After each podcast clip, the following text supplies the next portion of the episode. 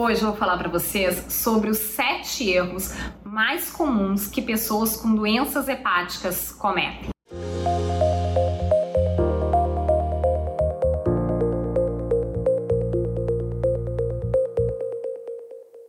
Vocês estão gostando do conteúdo desse canal, se tá ajudando, está ajudando vocês, algum dos seus familiares, alguém que vocês conhecem, deem um like nesse vídeo, se inscrevam no canal para toda semana serem avisados quando novos conteúdos são disponibilizados. Então, falando isso, vamos começar. Eu alenquei para vocês então sete erros que eu vejo comumente acontecer ou ser praticado por pessoas com doenças do fígado. Primeiro, permanecer fumando. É muito comum que pessoas que tenham doença hepática tenham doença hepática por uso de bebida alcoólica. E também é comum que essa pessoa tenha o hábito de fumar, até porque é o perfil de comportamento dessa pessoa, o perfil psicológico, são pessoas geralmente mais ansiosas, que não utilizam apenas a bebida alcoólica para combater a ansiedade, mas também o uso do tabaco. Quando se descobre que tem uma doença no fígado, essa pessoa muitas vezes imediatamente para de consumir bebida alcoólica, mas permanece fumando por acreditar que não vai conseguir parar os dois juntos, que ia ser um sacrifício muito grande, e que o cigarro não faz mal para o fígado. E hoje a gente sabe que o cigarro sim faz mal para o fígado. O cigarro possui mais de 4 mil toxinas, e essas toxinas afetam o fígado de forma a acelerar o processo cicatricial. Por quê? Qualquer dano no fígado, quer seja por álcool, quer seja por hepatite, por gordura no fígado ou por medicamentos, acabam causando inflamação no fígado. Essa inflamação leva a cicatriz, que a gente chama de fibrose, e uma fibrose avançada, uma fibrose grau 4, é a cirrose. O cigarro associado a qualquer um dos causadores de cirrose acaba acelerando esse processo e o fígado cicatriza mais rápido, ou seja, a pessoa evolui mais rápido para uma doença hepática avançada, por uma cirrose. E já tendo cirrose, o cigarro, o tabaco, ele aumenta o risco de carcinoma hepatocelular. Toda pessoa com cirrose tem risco maior de ter câncer de fígado. Quem fuma, esse risco é potencializado. Além disso, é importante frisar que o cigarro causa osteoporose. E tem que se saber que cirrose está associado a uma piora da densidade óssea. Pacientes com doença hepática crônica têm maior risco de osteoporose. Imagine então uma pessoa que tenha doença hepática crônica ou cirrose e fuma, porque o cigarro ele causa osteoporose. Ele é um dos uh, potencializadores de osteoporose. Então essa associação é muito ruim. E eu garanto para vocês que se eu tenho um paciente com cirrose que, a, que sofre uma fratura, principalmente fraturas que requerem intervenção cirúrgica, o resultado é muito pior. Esse paciente tem maior risco de complicações, de infecção do osso, de rejeição de materiais que tenham que ser colocados para fixação do osso. Enfim, é melhor prevenir. Então fica a dica, quem tem cirrose, quem tem doença hepática crônica, tem sim que parar de fumar e tem que encontrar outras formas de tratar essa ansiedade. Usar chás medicinais. Então, no nosso meio é cultural que quando a pessoa descobre que tem alguma doença no fígado, que tem hepatite, que tem cirrose, que tem esteatose, independente da causa, é comum se procurar tratamentos alternativos ou até um amigo, um parente, um vizinho, sabendo que a pessoa tem doença no fígado, vai ter uma, um, um, um chá caseiro, vai ter um, um composto herbal, um composto de ervas, que vai fazer uma limpeza para o fígado, que vai melhorar esse fígado. Mas saibam que muitas vezes a pessoa querendo ajudar acaba, que eu falo, sobrecarregando esse fígado que já está doente, já está mais sensibilizado. Pessoas que têm cirrose, que têm uma doença hepática crônica, acabam tendo maior sensibilidade, maior risco de toxicidade, não só por medicamentos comprados na farmácia, mas também por medicamentos herbais. Eu sempre comento que é muito importante se ter consciência que chás são remédios. ervas são remédios, que a gente não sabe a dose terapêutica, não sabe a dose tóxica, não sabe exatamente quais estão, são todos os efeitos colaterais, mas a gente tem alencado pelo menos, não, com certeza mais de 100 ervas medicinais que causam toxicidade hepática. Então, muito cuidado, pessoa, nenhuma pessoa deve se automedicar. Quem tem doenças no fígado, mais ainda esse cuidado de não se automedicar nem com medicamentos ditos naturais. O fato de ser natural não isenta esse remédio, esse medicamento, essa erva, esse chá de danos no fígado. Converse com seu hepatologista, não se automedique nem com chás, nem com outros tipos de medicamentos comprados ou vitaminas. E uma dica é: não existe limpeza do fígado. Para limpar o fígado, a gente tem que tirar o fator causal. Se for pelo álcool, tem que tirar o álcool da jogada. Se for por acúmulo de gordura corporal, tem que tirar a gordura corporal. Se for por uma doença autoimune, tem que tratar essa doença autoimune. Se for por hepatite viral, tem que tratar a hepatite e não tentar limpar o fígado de outra forma. Terceiro erro: fazer dieta pobre em ferro. É muito comum que pessoas com doença hepática crônica, pessoas com cirrose, tenham o que a gente chama de um organismo inflamado por diversos motivos que eu não vou citar aqui. E esse, essa inflamação sistêmica leva a um aumento da ferritina no sangue. A ferritina é um marcador inflamatório. Embora ela possa significar também acúmulo de ferro, ela é um marcador inflamatório importante. Então, o primeiro recado é que ferritina elevada não indica necessariamente acúmulo de ferro no corpo.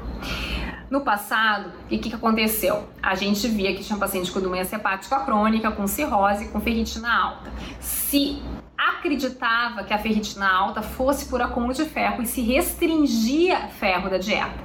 Mas isso já ficou lá atrás, já no passado. Hoje a gente sabe que essa restrição de ferro, ela só é necessária para quem tem uma doença chamada hemocromatose. E doença no fígado relacionada a essa hemocromatose, que é uma doença genética que aumenta a absorção de ferro e esse ferro em excesso se acumula em órgãos vitais, incluindo o fígado.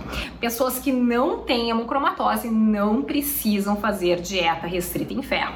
E fiquem atentos que a ferritina não é um bom marcador de diagnóstico de acúmulo de ferro, porque muitos pacientes com cirrose têm ferritina elevada e não têm acúmulo de ferro no corpo. Quarto erro: pessoas que têm doença hepática pelo álcool param de ingerir bebidas destiladas, mas permanecem ingerindo cerveja, por acreditar que os destilados são mais tóxicos para o fígado, o que não é real. Por que, que se tem essa ideia que bebida destilada é pior? Porque a concentração de álcool no destilado é maior. Mas o que interessa em questão de dano hepático é o álcool ingerido, a concentração de álcool ingerido. Então, independe se você está tomando bebida destilada, está tomando cerveja, que tem um teor alcoólico menor, mas se lá no final você ingerir a mesma quantidade, as mesmas gramas de álcool, o dano hepático vai ser exatamente igual. Então, quem tem doença hepática tem que ficar em abstenção alcoólica completa, conforme orientado pelo seu médico. Outra questão importante de ser alertada é que muitas dessas pessoas que têm o costume de ingerir bebidas alcoólicas diárias trocam a bebida alcoólica por uma bebida semelhante, tipo trocam a cerveja com álcool por cerveja sem álcool.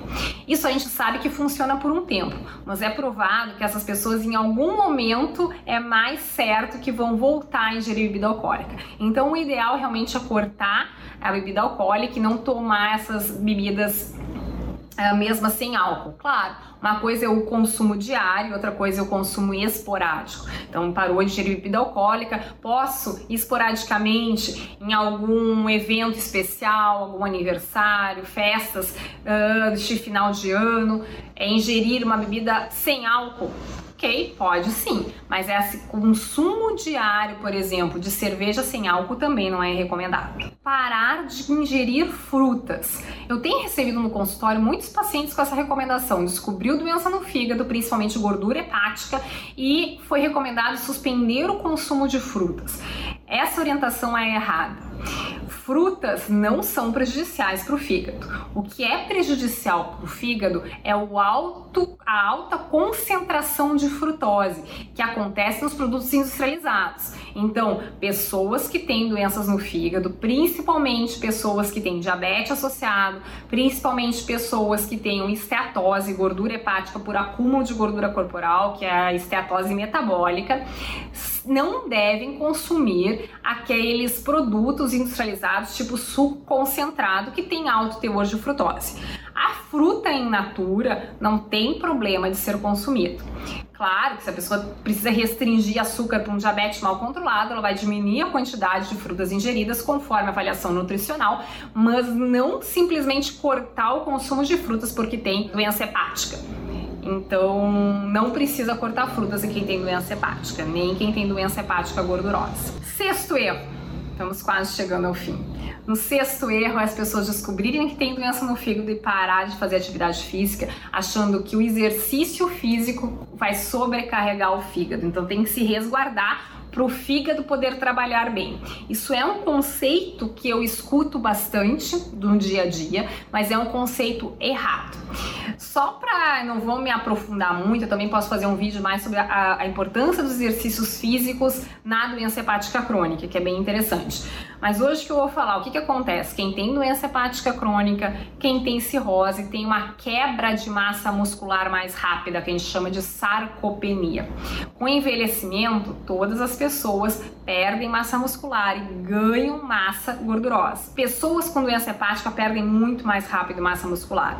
E se a gente compara pessoas é, com uma massa muscular maior, uma, uma concentração de massa muscular menor, com a mesma doença hepática, aquela que tem menos concentração de músculo, tem um prognóstico, uma evolução dessa doença pior. Então é muito, muito importante fazer atividade não só aeróbica, que dá condicionamento físico, mas também atividade de resistência, como musculação, é, para manter a massa muscular, diminuir a perda de massa muscular. Então, quem tem doença hepática não precisa cortar atividade física. Claro, pessoas que tenham cirrose, uma cirrose mais avançada, que já tenham complicações, como sangramento de varizes de esôfago, que tem aquela água da barriga, vai ter limitações da própria doença que vão ter que ser realizadas.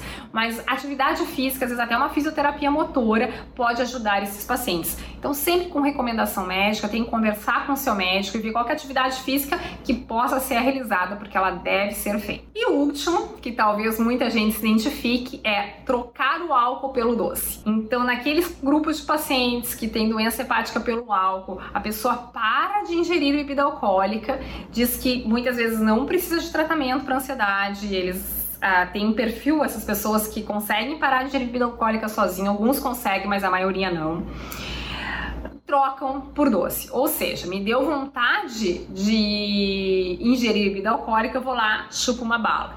Me deu vontade de ingerir bebida alcoólica, eu vou lá e tomo um sorvete. E etc. Isso tem que cuidar muito, porque o que acontece? A pessoa para de bebida alcoólica, acaba é, engordando, aumentando de peso, muitas vezes piorando o controle de glicose, desencadeando um diabetes ou já piorando o controle de diabetes que uma pessoa já tem e acaba acumulando gordura no fígado e isso acaba dando um dano tão ruim quanto o uso de bebida alcoólica. Então, é, não dá para fazer esse tipo de comportamento. Então, a melhor forma é ter sim um acompanhamento psicológico, ter sim um acompanhamento psiquiátrico, apesar de ainda ter muito preconceito em tratamento psiquiátrico nesse tipo de comportamento. A gente sabe que qualquer mudança comportamental no ser humano é difícil. É, para algumas pessoas, esse esforço de mudança comportamental é mais facilmente aderido, em outras não. Mas então é muito, muito, muito importante esse acompanhamento psicológico para não trocar é, seis por meia dúzia, que nem no ditado popular. Era isso que eu preparei para vocês hoje. Espero que tenham gostado. Não esqueçam de deixar o like e se inscrever no canal.